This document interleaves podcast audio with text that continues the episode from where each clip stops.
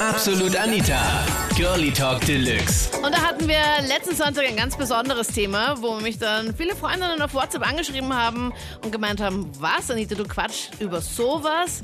Wir haben letzten Sonntag über die Flüchtlingskrise gequatscht. Ein Thema, was normalerweise ja nicht bei uns zumindest vorkommt.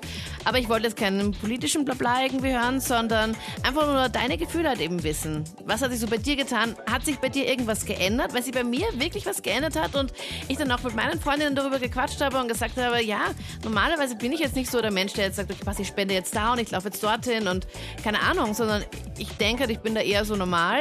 Aber jetzt, seit dieser Geschichte, merke ich so, ich habe einfach den Drang, was zu machen und zu helfen. War dann eben auch und habe halt auch geholfen und es war so ein erfüllendes und voll schönes Gefühl, irgendwie auch was gemacht zu haben, auch wenn ich jetzt nicht viel getan habe, aber trotzdem einfach gemerkt habe, dass die Leute das dankbar irgendwie aufgenommen haben. Und habe eben da auch mit meinen Freundinnen darüber geredet und habe gesagt, okay, darüber muss ich jetzt einfach auch bei Girlie Talk Deluxe quatschen. Habe mir da Verstärkung ins Studio geholt und zwar die Andrea, die ja nonstop ja eigentlich am Hauptbahnhof ist und da ich mithilft und habe letzten Sonntag über deine Erfahrungen und deine Erlebnisse gequatscht. Ich bin Irakerin ursprünglich. Ich bin 2006 nach Wien gekommen. Also ich habe auch Krieg miterlebt. Bin ohne meine Eltern äh, nach Wien gekommen. Alleine? Mit meinem Bruder. Ja, also mit meinem Bruder. Und du warst damals 14, oder wie? Ja, 14, 15, genau, ja.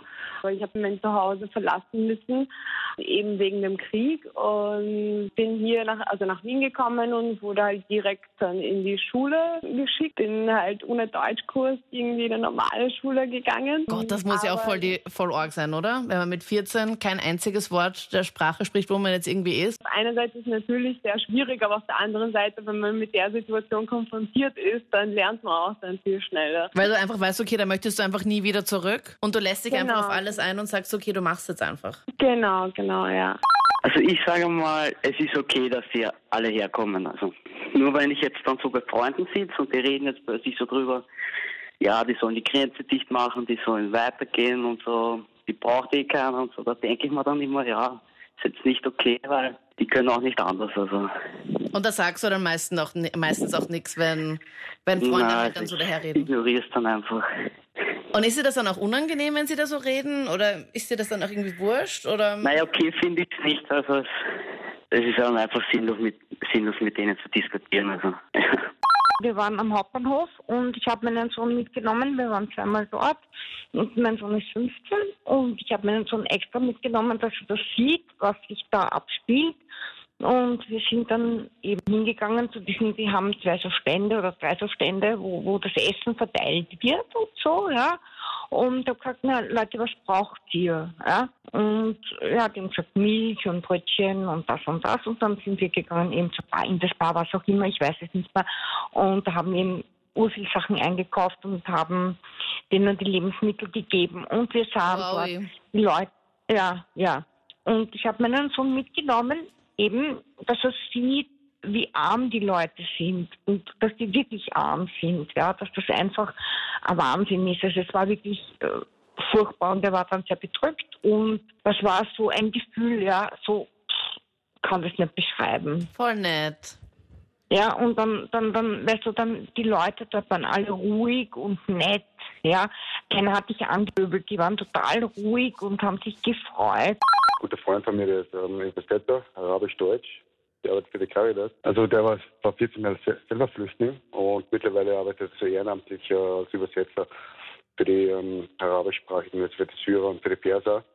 Und übersetzt die ganzen, äh, die können auch kein Deutsch und äh, der hilft mit der Sprache. Und, ähm, Und das ist ein Freund von dir, oder wie? Der jetzt als ist der- Dolmetscher ehrenamtlich hilft. Genau, genau also da mit dem mit in der Caritas, haben wir das mal angeschaut, der Veranstaltung. Und von den 40 Jugendlichen oder ja, es waren eigentlich die Jugendlich bis der mittleres Alter, kann man eigentlich sagen, da waren vielleicht zwei, drei dabei, die in der Bank sind, die kommen wirklich aus dem Kriegsgebiet. Wenn du die gehört oder gesehen hast, das Buste kommen aus dem Krieg, der Rest war ich irgendwie so unterwegs wie auf äh, Urlaubsreise, kann man ganz ehrlich sagen. Auf Urlaubsreise waren. Also, naja, was heißt Urlaubsreise? Also, die waren nicht aus dem Kriegsgebiet.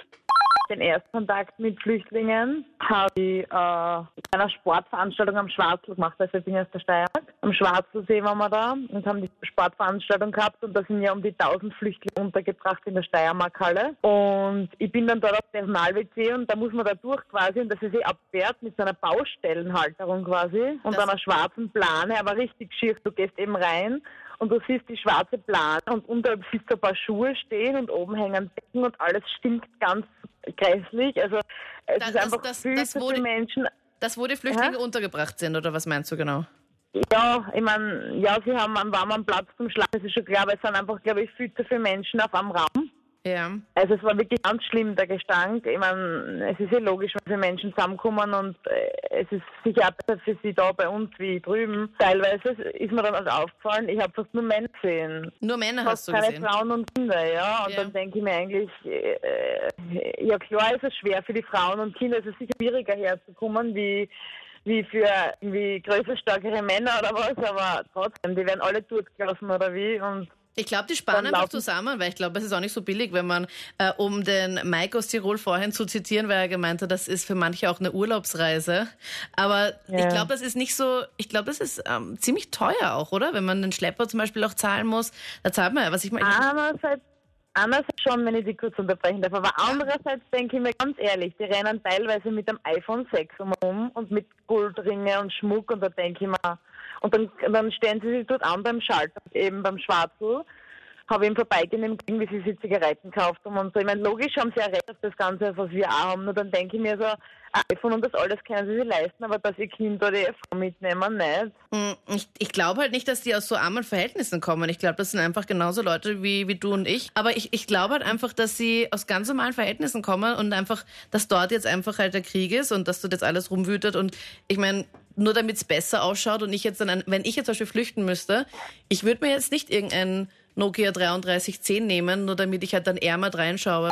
Meiner Meinung nach gehört ihnen jede Unterstützung, die, die es gibt, die man ihnen bringen kann. Ähm, ich war selber Flüchtling, beziehungsweise meine Familie aus der Balkankrise damals. Und ja, wenn man sich das so von den Eltern anhört, wie die das damals erlebt haben, ist das teilweise sehr schlimm. Die haben einfach von heute auf morgen ihre gesamte Existenz aufgegeben und äh, sind geflohen vor dem Krieg und den Folgen. Und, und haben Das haben dir deine Eltern auch einfach- erzählt, wie das genau war. ja, ja, meine Eltern, meine Großmutter, vor allem meine Großmutter, das ist immer richtig interessant, ihr zuzuhören, weil sie, sie ist während dem Krieg unten verblieben und hat den gesamten Krieg halt miterlebt. Und, und das, ist, Echt? das ist richtig heftig, da äh, sich diese Alltagsgeschichten anzuhören, wenn, wenn man da die Fliegerbomben hört und ganz normal quasi jetzt die Wäsche wäscht und, und so aufhängt draußen. Also für mich ist halt so, ähm, man muss sich mal in die Lage dieser Menschen versetzen. Wie war das für den von heute auf morgen jetzt alles aufzugeben und zurückzulassen?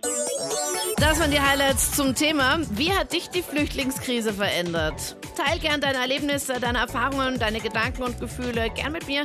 Jetzt in der Absolut Facebook-Page diskutier damit und sag mir einfach, wie es dir damit geht. Oh, das war echt ein Thema, wo ich seit Wochen überlegt habe, soll ich das jetzt machen oder soll ich es nicht machen? Aber es war für mich auch irgendwie komisch, weil ich irgendwie auch gar nicht darüber gequatscht habe und bin wirklich jetzt froh im Nachhinein, dass wir da zwei Stunden bei Girlie Talk Deluxe darüber gequatscht haben. Wie siehst du das? Freue mich voll über Feedback auf jeden Fall.